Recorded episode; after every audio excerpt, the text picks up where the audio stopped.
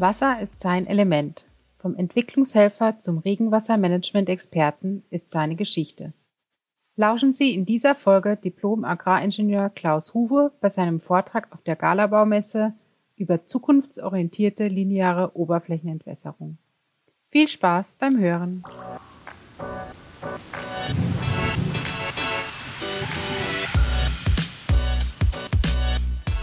Einen wunderschönen guten Morgen am Hauratonstand, dritter Tag der Galabau 2022. Herzlich willkommen. Mein Name ist Frank Opfermann, ich bin Verkaufsleiter bei Hauraton und habe heute die Freude, Sie durch das Programm zu führen. Zwei spannende Vorträge. Der erste spannende Vortrag geht jetzt unmittelbar los. Und zwar, Helfen ist sein Motto. Vom Entwicklungshelfer zum Experten für Regenwassermanagement. Uns hilft der Regenwasser in wunderbares Wasser zu verwandeln. Fast schadstofffrei. Diplom-Agraringenieur Klaus Huwe. Herzlich willkommen und es wird jetzt gleich deine Bühne sein. Er entwickelt bei uns Systeme zur Regenwasserbehandlung. Er ist präsent auf vielen DWA-Veranstaltungen und sein Rat wird geschätzt. Zukunftsorientierte lineare Oberflächenentwässerung. Das ist ein Thema. Ich gebe die Bühne frei. Viel Spaß. Ja, vielen Dank für die äh, Einführung. Äh, meine Mission ist tatsächlich äh, das Wasser.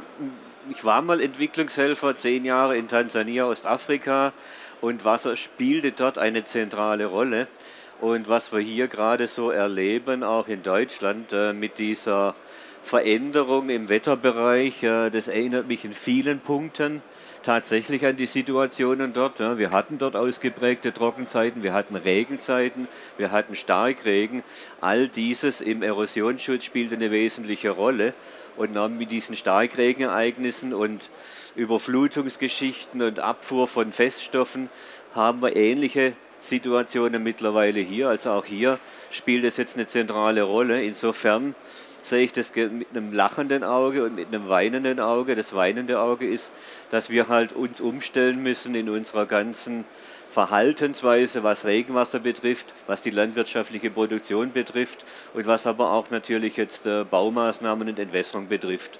Da sind wir jetzt bei der linearen äh, Oberflächenentwässerung, zukunftsorientiert, auch deshalb, weil wir natürlich jetzt auf Trockenperioden, Dürren, Hitzeperioden, aber eben auch auf Starkregenereignisse reagieren müssen.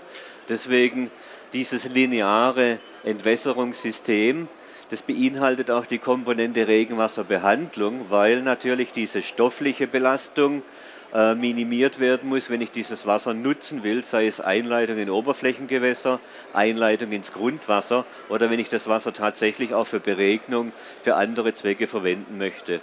Deswegen die Anforderungen ergeben sich aus dem stofflichen, aber auch dem hydraulischen Bereich. Da spielt natürlich dann einmal die Filtergeschichte eine wesentliche Rolle und dabei die Filterflächengröße und natürlich auch die betriebliche Betrachtung dieser ja, dezentralen Regenwasserbehandlung. Wir haben dort natürlich große Feststofflasten, die vom Verkehrsflächenbereich kommen. Wir haben Schadstoffbelastungen, wir haben unterschiedliche saisonale Einflüsse. All das kann ich tatsächlich nur im Feld überprüfen. Da wären Laboruntersuchungen, da könnte ich einzelne Wirkungsmechanismen testen, aber das betriebliche Verhalten geht tatsächlich nur im Feld. Und dann, äh, last but not least, natürlich auch Beispiele vom Einbau, von der Anwendung dieses Systems, damit man sieht, wie dieses System auch an die baulichen Anforderungen eingebunden werden kann. Der Rinnenfilter, also Rinne, deswegen auch linear, sieht äh, relativ einfach gestrickt aus. Es ist auch die Absicht, damit dieses problemlos einbaubar ist, ohne äh, Fehlerquellen dann realisiert werden kann. Es ist ein Rinnenkörper, der mit einem Filtersubstrat ausgestattet wurde. Das Filter, gefilterte Wasser wird über dieses Drainagerohr aufgefangen und kann abgeleitet werden und zugeleitet an Orte, an denen ich möchte, in denen es dann eingeleitet wird, in ein Oberflächengewässer oder eben auch ins Grundwasser über unterirdische Versickerungsboxen oder über oberirdische Mulden-Regolensysteme. Dieses Einstauvolumen dient dazu, dass ich in der Tat auch starke Regenereignisse sofort aufnehmen kann und die Reinigungsleistung dann hier beständig über dieses Filtersubstrat dann äh, gewährleiste, damit auch immer diese Reinigungsleistung, die ich brauche, auch erbracht wird. Welche Belastungen habe ich hier? Da sieht man jetzt mal so einen Einbau an einer Ortsdurchfahrt, also an einer Landesstraße, hinten ein Bahnübergang, vorne ist ein Kreisverkehr, Stop and Go. Das heißt, ich habe durchs Anfahren im Winter mit kalten Motoren, durch Bremsen und Gas geben, dort sehr hohe Feststoffbelastungen, die zum Ablauf kommen. Hier sind die Rinnen seitlich angebracht. Im äh, Parkbereich mit einem Quergefälle, wodurch ich noch zusätzlich die Möglichkeit habe, bei Starkregenereignissen zusätzliches Retentionsvolumen praktisch hier an dieser Oberfläche zu berücksichtigen und äh, dann auch praktisch bei Starkregenereignissen immer die Verkehrssicherheit auf den angrenzenden Flächen zu gewährleisten. Die Schadstoffe, um was handelt es sich dort? Mal ganz grob unterteilt hier in drei Stoffgruppen. Das eine sind jetzt nicht unbedingt äh, Schadstoffe, die aber sich schädlich auswirken können bei Einleitung ins Grundwasser. Das sind äh, ja, sauerstoffzehrende Substanzen. Ich möchte natürlich nicht irgendwelche Stoffe im Grundwasser haben, die dort sich zersetzen wollen und eine Fäulnis produzieren und damit natürlich das Grundwasser tatsächlich belasten. Oder auch Nährstoffe. Nitrat ist ein Thema, Ammonium ist ein Thema und auch gelöster Phosphor ist ein Thema. Phosphor wird im Trinkwasser häufig gar nicht untersucht ist aber drin, wodurch Trinkwasser eigentlich bereits auch schon nährstoffhaltig ist. Eine wichtige Komponente bilden die anorganischen Schadstoffe, also Stoffe, wo keine Kohlenstoffverbindungen drin sind. Dort sind in Rot markiert prioritäre gefährliche Stoffe. Es gibt eine EU-Wasserrahmenrichtlinie, dort gibt es Anhänge und in diesen Anhängen wird regelmäßig ein Update durchgeführt, welche Stoffgruppen noch zusätzlich zu betrachten sind, die in diese Kategorie einzuordnen sind, damit diese speziell auch herausgenommen werden aus dem natürlichen Wasserkreislauf. Dann gibt es die organischen Schadstoffe. Das sind eben Stoffe mit Kohlenstoffverbindungen. Da gehören die Mineralöl-Kohlenwasserstoffe dazu, die polyzyklischen aromatischen Kohlenwasserstoffe, die Phthalate, das sind Weichmacher, die in der Kunststoffverwendung äh, äh, auftreten oder auch Kunststoffausgangsprodukte. All diese Stoffe finden sich im Verkehrsflächenabfluss. Es gibt noch sehr viele mehr. Sehr wichtig ist nur, dass ein Großteil dieser Stoffe partikulär gebunden vorliegt. Dieser Reifenabrieb, Mikroplastik ist da in den letzten Jahren äh, auch so als ja, wie soll man sagen, als Begriff immer stärker aufgetaucht, auch in Fachkreisen. Das liegt auch einfach daran, dass wir dort 110.000 in dieser Größenordnung Tonnen im Jahr produzieren mit unseren Reifen auf Verkehrsflächen, die entweder vom Wind verblasen oder über den aquatischen Austragspfad, über die Entwässerung tatsächlich in Gewässer gelangen. Diese Stoffe gilt es natürlich herauszuhalten, um unsere Gewässer äh, zu schützen. Wie kommen jetzt diese Stoffe vor im Verkehrsflächenabfluss? Wo finde ich die? Weil daran entwickelt sich natürlich auch dann der Wirkungsmechanismus, den ich einsetzen muss, um diese Stoffe herauszubekommen. Und da gibt es eine schöne Zusammenstellung, wo Schwermetalle mal diesen Korngrößen, also den Partikeln, die im Verkehrsflächenabfluss auftreten, zugeordnet, also die Verteilung praktisch dieser Schwermetalle an Stoffe, die diese Korngröße abbilden. Und da sieht man, dass also die kleinste Korngröße den höchsten Anteil an diesen Schwermetallen gebunden äh, beinhaltet. Also ist es natürlich auch diese Stoffgruppe mit diesen Korngrößen, die ich in meinem Behandlungsmechanismus äh, erfassen muss, um diese Stoffe effektiv herauszubekommen sind die kleinsten.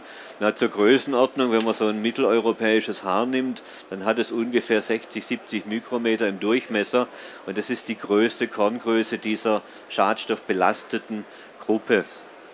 Es gibt Anforderungen an die Regenwasserbehandlung. Es gibt ein Regelwerk, das demnächst erscheinen wird. Das ist das DWA M179.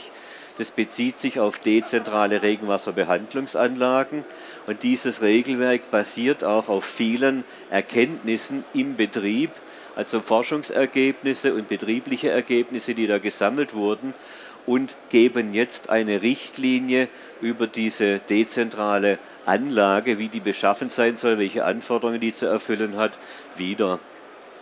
Deswegen wird es jetzt ein bisschen theoretisch, kommen wir nicht ganz drum rum. Wir haben die stoffliche Komponente.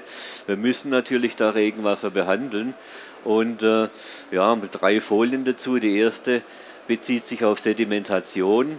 Und da gibt es eine grobe Richtlinie, dass also wenn eine Beschickung einer Sedimentationsanlage mit weniger als vier Meter pro Stunde durchgeführt wird bei definierten Geometrien, dann kann ich eine Reinigungsleistung für eben genau diese Partikelgröße, kleiner 63 Mikrometer, von 40 Prozent annehmen ohne weitere Prüfung.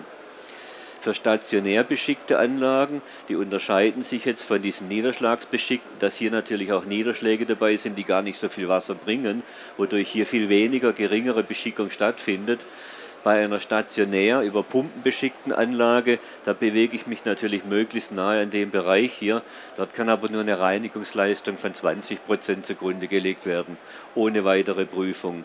Sehr wichtig ist, diese Anlagen sollten trockenfallend sein, weil eben dort organische Stoffe drin sind, die sich zersetzen, die dann auch im, ja, wie in einem Bioreaktor weitere sauerstoffzehrende äh, Stoffe produzieren können, wodurch auch Rücklösungsprozesse stattfinden können, also bereits partikulär gebundene Schwermetalle wieder in Lösung gehen und dann natürlich nicht so einfach über Regenwasserbehandlungsmaßnahmen erfasst und herausgenommen werden können. Habe ich ein abweichendes Wirkungsprinzip, es gibt natürlich viele andere Anlagen, Lamellenklärer und so weiter, dann muss ich einen gesonderten Nachweis führen, welche Wirkungsleistung diese Anlagen erbringen. Das war Einleitung in Oberflächengewässer. Bei Einleitung ins Grundwasser sieht es etwas anders aus. Da bleiben tatsächlich nur Filtersysteme, die diese Anforderungen erbringen, um die Reinigungsleistung zu gewährleisten. Da gibt es äh, Definitionen, dass also die Filtermächtigkeit größer gleich 20 cm zu sein hat, dass die Filtergeschwindigkeit 2,5 Meter pro Stunde nicht überschreiten sollte dass das Filterflächenverhältnis, das ich zur Verfügung stelle in Bezug zur angeschlossenen Fläche, äh, nicht kleiner sein sollte wie ein Prozent, weil ich dadurch natürlich auch die Feststofffrachten, die im Verkehrsflächenabfluss sind, aufnehmen muss, um vernünftig sinnvolle äh, Wartungsabstände zu gewährleisten und vor allem um diese Filterfläche nicht zu überlasten mit überbordend großen Feststoffmengen. Die sollten 7 Kilo Gramm pro Quadratmeter Filterfläche nicht übersteigen. Auch hier kein Dauereinstau aus den gleichen Gründen. Und der Wartungs- und Reinigungszyklus sollte also sechs Monate nicht unterschreiten, weil das natürlich auch betrieblich in irgendeiner Form gestemmt werden muss. Die Anforderungen jetzt für AFS 63 und gelöste Stoffe, also die Partikel bei der Einleitung ins Grundwasser, die Partikelgeschichte äh, entspricht der, der Einleitung in Oberflächengewässer, aber jetzt bei dieser Einleitung ins Grundwasser kommen noch äh, ganz andere Anforderungen hinzu. Das bezieht sich jetzt auf diese Belastung der Einzugsgebietfläche, da gehe ich nicht näher ein. Das ist ein eigenes Regelwerk, das DWA A138, das gerade im Gelbdruck sich befindet und zeitgleich mit dem DWA M179 aus diesem Grund erscheinen wird diese Belastungen dieser Flächen müssen auch mit entsprechenden Wirkungsgraden behandelt werden, damit ich dieses Wasser einleiten darf in, äh, in das äh, Grundwasser. Also praktisch die Anforderungen nach AFS und nach AFS 63 wie bei Einleitung ins Oberflächengewässer, aber eben hier die gelöste Komponente mit speziellen Anforderungen. Auch hier der Nachweis des Rückhalts gelöster Stoffe mit dem entsprechend geprüften und äh, qualifizierten Prüfverfahren, weil es gibt viele verschiedene Stoffgruppen, viele verschiedene Anforderungen die müssen natürlich auch entsprechend berücksichtigt werden. Warum lineare Systeme? Ein Punkt ist, dass ich natürlich über ein lineares System große Filterflächen realisieren kann, also eben damit auch diese 1% Anschlussfläche, die dieser äh, belasteten Fläche entspricht, die entwässert werden soll. Da gibt es Größenordnungen, Zahlen von Feststoffen, die hier auftauchen. Das wäre bezogen auf ein Hektar äh, versiegelte Fläche, abflusswirksame Fläche, komme ich mit 10 Tonnen an Feststoffe zum Ablauf. Die muss ich ja irgendwo unterbringen.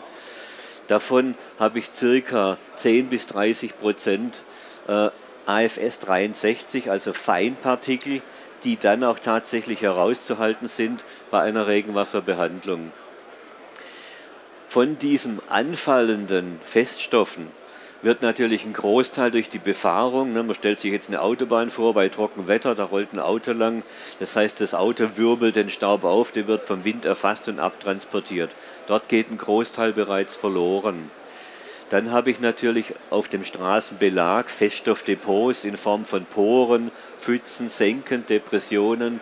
Auch hier verbleibt ein größerer Anteil auf der Oberfläche, den beispielsweise auch die Straßenkehrung aufnimmt, wenn er mit dem Straßenkehricht entsorgen muss. Dann haben wir hier einen Einlauf, einen normalen Straßenablauf. Nach Abzug aller dieser Stoffe bleibt in der Größenordnung hier etwas weniger als die Hälfte übrig, aber es sind immer noch viereinhalb Tonnen pro Hektar und Jahr, die ich eben auf dem Quadratmeter Filterfläche, wenn ich diese 1% zugrunde lege, unterbringen muss. Geht es weiter, also endet es nicht hier in diesem Punkt Ablauf zum Beispiel oder einer dezentralen Anlage, die auch an dieser Stelle angesiedelt wäre, ginge das jetzt in eine Kanalisation und würde dort einer zentralen Behandlung zugeführt werden, dann verbleibt auch ein Großteil bereits im Kanalsystem, sehr zum Ärger praktisch der Abwasserleute, die dann diese Kanalsysteme äh, regelmäßig reinigen müssen. Und ich bekomme eigentlich nur noch ein Zwanzigstel dieser Feststoffe im zentralen Bereich zur Behandlung, wovon der überwiegende Anteil jedoch eben aus diesen Feinpartikeln besteht, weil die am weitesten transportiert werden. Also auch hier die Anforderungen an die Feinpartikeln immer die höchsten und die anspruchsvollsten wenn man jetzt diese Feststofflasten im Kopf behält und bezieht sich nochmal auf die Anschlussflächenverhältnisse, kann man sich das auch ein bisschen bildlich darstellen. Dann versteht man relativ schnell, warum diese sieben Kilogramm bei kleinen Filterflächen relativ rasch überschritten sind und warum größere Filterflächen dort natürlich deutlich länger und wirksam arbeiten können, ohne dass ich dort betrieblich eingreifen muss, also sprich irgendeine Form der Wartung durchzuführen. Wir haben das jetzt untersucht an 16 Standorten, beginnend von Bochum bis runter nach Wien, um an unterschiedlichen Standorten unterschiedlichster Anforderungen, unterschiedlichster Nutzungsweise und Einflussgrößen das betriebliche Verhalten zu erfassen, um konkrete Aussagen auch für Planer, für Betreiber solcher Anlagen treffen zu können, um das Wirkungsverhalten einzuschätzen und vor allem auch um gegebenenfalls noch Verbesserungsmaßnahmen, falls erforderlich, zu finden. Der wesentlichste Einflussfaktor ist tatsächlich die Vegetation, das urbane Grün. Und äh, uns freut uns eigentlich, dass dieser durchweg positiv sich auswirkt bei unserem System. Das liegt natürlich daran, wir haben ein Filtersystem der Oberflächenfiltration, alle Stoffe verbleiben oben. Das heißt, die trockenfallende Filtration erlaubt auch eine gute mineralische Zersetzung dieser Feststoffe an der Oberfläche, wodurch der Einfluss mal hier so geordnet jetzt nach anfallender Feststofffracht, also wir haben hier tatsächlich auch mal umgerechnet schon bis 5 Kilogramm pro Quadratmeter Filterfläche hier an den höchst belasteten Standorten, das ist ein Industriestandort, festgestellt.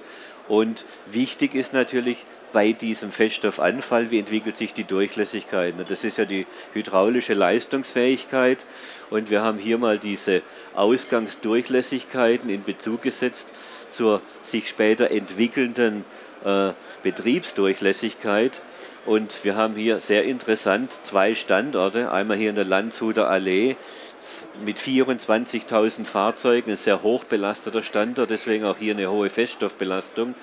Dort hat sich die Durchlässigkeit, die liegt im Bereich der Ausgangsdurchlässigkeit, der Bemessungsdurchlässigkeit, nur unwesentlich verändert, während hier in diesem Industriestandort mit nahezu der gleichen Belastung ohne Vegetationseinfluss ein deutlicherer Abfall stattfindet. Das heißt, hier muss ich tatsächlich betrieblich höheren Aufwand leisten oder mir etwas einfallen lassen, wie ich dieses Problem tatsächlich dann auch noch in den Griff kriege, um längere Wartungsabstände zu ermöglichen.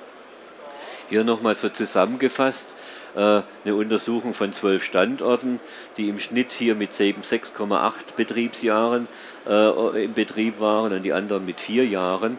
Einfach mal verglichen zur Ausgangsdurchlässigkeit der dort eingebauten Substrate. Die Veränderung, die war hier praktisch bei diesen nach sechs, sieben Jahren Betrieb nur minimal, die lag bei 18 Prozent und dort hat sich ein dauerhafter betrieblicher gut durchlässiger Zustand eingestellt, während hier natürlich jetzt bei diesen Standorten ohne Vegetationseinfluss äh, eine deutlichere Abnahme zu verzeichnen war, aber da war auch dieser Industriestandort mit dabei, der jetzt auch zu dieser deutlicheren Abnahme äh, auf 50 Prozent der Ausgangsleistung geführt hat. So sieht es aus, wenn Vegetation drin ist. Ich habe eine sehr krümelige, durchlässige Struktur und damit eigentlich einen wartungsfreien Zustand. Und das Optimale dabei ist, diese Schicht bildet mir auch noch einen Sekundärfilter, der hochwirksam ist, sowohl für gelöste als auch partikuläre Stoffe. Und auch diesen Filter kann ich mit nutzen. Und je länger er auf dieser ja, künstlich eingebrachten Filterschicht verbleibt, desto nachhaltiger wird dieses System in seiner Nutzungsdauer. Denn ich muss natürlich nichts entsorgen, ich muss nichts ersetzen und habe auch keinen betrieblichen Aufwand, der mir Kosten verursacht. Also auch hier steht die Nachhaltigkeit im Vordergrund. Und wie man das testet, ist relativ einfach. Ich brauche die Rinne eigentlich nur mit Wasser beschicken, die Durchlässigkeit über die Wasserspiegelabnahme erfassen und weiß dann Bescheid. Warum funktioniert es so gut mit der Vegetation, wenn hier Laub eingetragen wird, wenn hier im Herbst äh, große Mengen anfallen oder wenn im Frühjahr dann Blüten fallen und Pollenflug stattfindet oder Grasschnitt von angrenzenden Wiesen hier eingetragen wird. Ich habe hier eine Zersetzung durch Kleinlebewesen und Mikroorganismen und die schaffen mir eigentlich wie in einem Komposthaufen eine gute krümelige Struktur. Das heißt, je mehr Organik, je mehr urbanes Grün, was ja auch gewünscht ist, desto effektiver und wartungsfreier bleibt dieses System in der Anwendung. Hier ein Beispiel, wie das in der Realität aussieht. Hier wurde ein Rinnenstrang kombiniert. Der ist bemessen für ein zehnjähriges Regenereignis. Der Überlauf geht hier mit in diese Grünmulde. Die ist dann bemessen, den Differenzbetrag aufzunehmen bis zum 100-jährigen Regenereignis. Das heißt, das System ergänzt sich. Das ist in einem Neubaugebiet, in dem 100 Prozent des Niederschlagswasser bis zum 100-jährigen Regenereignis komplett aufgenommen und unterirdisch versickert wird. Was man hier sieht, das Bild ist aufgenommen nach zwei Monaten Trockenzeit, also 60 Tage, mit maximal 15 mm Niederschlag. Die Rinne hat auch etwas Vegetation, was auch ein gutes Zeichen ist für die organische Entwicklung da drin, während hier die Grünmulde vollkommen abgetrocknet ist. Das hängt auch mit diesem Filter-Flächenverhältnis zusammen, dass die Rinne natürlich immer überproportional Wasser erhält.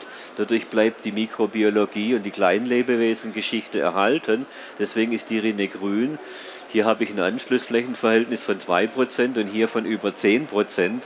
Das heißt, hier habe ich eine viel größere Fläche. Das heißt, das, was hier an Wasser reinkommt, ist in einer proportional kürzeren Zeit bereits verbraucht, natürlich auch durch die angrenzenden Bäume. Angrenzende Bäume, Stichworte urbanes Grün, Pflanzgruben, Bäume in der Stadt. Es bietet sich natürlich an, dass dieses Wasser nicht mehr über die Mischwasserkanalisation, einfach über die Kläranlagen fortgeführt wird, dort dann eigentlich verschwendet, vergeudet, als Abfall behandelt wird, sondern tatsächlich hier auch diesem Vegetationsbereich zukommt. Im Wurzelbereich liegt diese Baumgeschichte hier im Wurzelbereich mit Wasser versorgt, aber natürlich mit gereinigtem Wasser, weil hier natürlich der Grundwasserzutritt äh, äh, möglich ist. Die Leistungsfähigkeit, die stoffliche, lässt sich auch relativ leicht überprüfen, indem ich einfach ein vertikales Filterprofil untersuche, also die obersten 0 bis 5 cm mal vergleiche mit der unteren Filterschicht, also die oberste Filterschicht und auch der Sedimentauftrag der dort stattgefunden hat, im Vergleich mit dieser unteren Filterschicht, dann sehe ich dort extreme Unterschiede in der Zinkkonzentration bezogen auf ein Kilogramm Substrat. Hier im unteren Bereich deutlich weniger, das mal hier prozentual dargestellt, dann liege ich hier also in der Größenordnung von 95 bis 99 Prozent, was sich an dieser Stofffracht tatsächlich auf den obersten 5 Zentimetern akkumuliert habe. Und damit habe ich natürlich den eindeutigen Nachweis, dass dieses System effizient ist und auch weiterhin funktioniert. Wir haben dann noch weiter untersucht, wie wirkt sich denn der Vegetationseintrag aus, beziehungsweise wie wirkt sich dann die Belebung aus ne, und haben das in Form von Regenwürmern untersucht, weil das die größten Bodentiere dort sind, die wir da gefunden haben und weil die natürlich über bohrende Aktivitäten auch Kanäle schaffen, die Filter kurzschließig wirken könnten. Man findet hier äh, im Verhältnis etwas höhere Konzentrationen in der tieferen Filterschicht. Und dann stellt sich natürlich die Frage, machen die den Filter unwirksam oder nicht? Auch das muss untersucht werden. Das heißt, wir haben an einem Standort mit der höchsten Durchwurmung untersucht, wie verhält sich dort praktisch dieser Filter trotz dieser ganzen Regenwurmkanälchen, haben einen Tracer-Versuch durchgeführt, haben also hier eine konzentrierte Lösung aufgegeben in dem Fall eine stickstoffhaltige mit äh, ja, Urea, wo also ein hoher Nitrat und ein hoher Ammoniumanteil enthalten war und haben gemessen, wann kommt denn die höchste Konzentration zum Ablauf. Wäre die höchste Konzentration am Anfang aufgetreten und langsam weniger geworden, hätten wir eindeutig eine Filterkurzschlüssigkeit vorliegen gehabt. So ist es genau umgekehrt.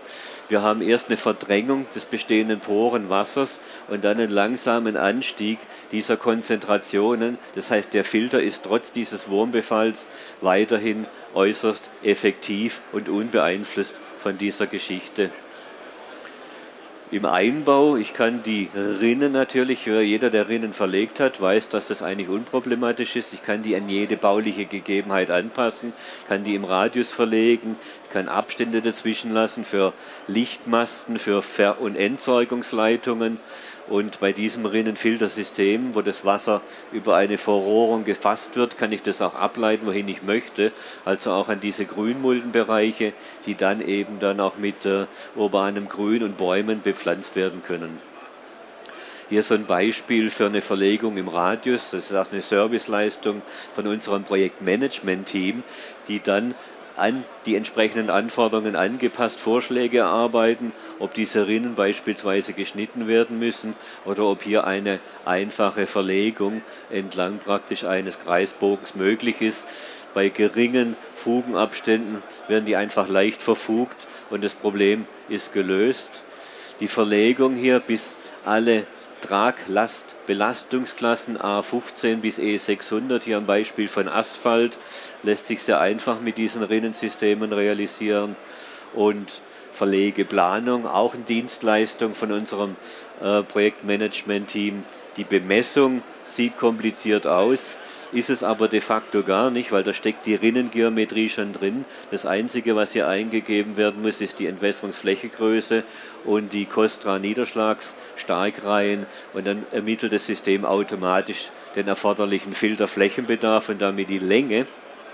Und was auch schön ist bei dieser linearen Oberflächenentwässerung, ich kann die Rinne als Leitlinie im Verkehrsflächenbereich einbauen und damit auch Ableitstrukturen für Starkregereignisse schaffen oder auf Flächen, für die ich einen Überflutungsnachweis durchführe. Also hier wurde die Fläche in einem Logistikbereich mit dem Überflutungsnachweis versehen und ein hundertjähriges Niederschlagsereignis kann diese Fläche komplett aufnehmen wobei die gedrosselte Ableitung in die naheliegende Kocher, also ein offenes Gewässer, über dieses Rinnensystem, das für ein zweijähriges Regenereignis bemessen wurde, kontinuierlich durchgeführt, bei eben hoher Reinigungsleistung gewährleistet wird. Wichtig ist dabei natürlich, was passiert, äh, im Falle von extremen Feststofflasten und wenn ich tatsächlich irgendwie mal ein Rinnensystem reinigen muss, das lässt sich relativ einfach bewerkstelligen. Es ist ein lineares System wie eine Schiene bei der Eisenbahn. Ich kann hier so eine Schälkiste aufsetzen, die direkt verbunden wird mit einem Saug- und Kehrfahrzeug. Das Einzige, was ich tun muss, ist hier so ein Anfangsbereich freiräumen. Da setze ich diese Shellbox ein und ziehe die dann praktisch auf diesen Zargen nach der Ab Entfernung der Abdeckungen entlang wie auf Schienen. Das Material wird, ohne es überhaupt anfassen zu müssen, äh, abgesaugt und ist direkt in dieser Kehrmaschine. Ja, hier hört man auch so ein bisschen, wie dieses Vakuum äh, ja, System funktioniert. Das ist wie ein riesen Staubsauger. Das heißt, ich schäle tatsächlich diesen Filterkuchen ab. Das haben wir jetzt ambitioniert hier mit einer mächtigen Schicht getan. Das hat zu einer Verstopfung geführt. Führe ich einfach ein bisschen Wasser rein, dann wird auch diese Verstopfung wieder gelöst und ich laufe neben dieser Kehrmaschine her und entnehme diesen Filterkuchen. Je nach Belastungssituation äh, im Schnitt acht Jahre und länger. Wir haben also auch im Neubaugebiet äh, Projekte, die seit elf Jahren keinerlei Wartung bedürft haben. Nach Entfernung dieses Filterkuchens fülle ich praktisch nur diese entnommene Substratschicht nach. Das sind in der Regel so 1-2 cm, also eine relativ geringe Menge. Und dann lege ich die Abdeckungen auf, mache mit derselben Kehrmaschine die Fläche sauber und die Wartung ist durchgeführt.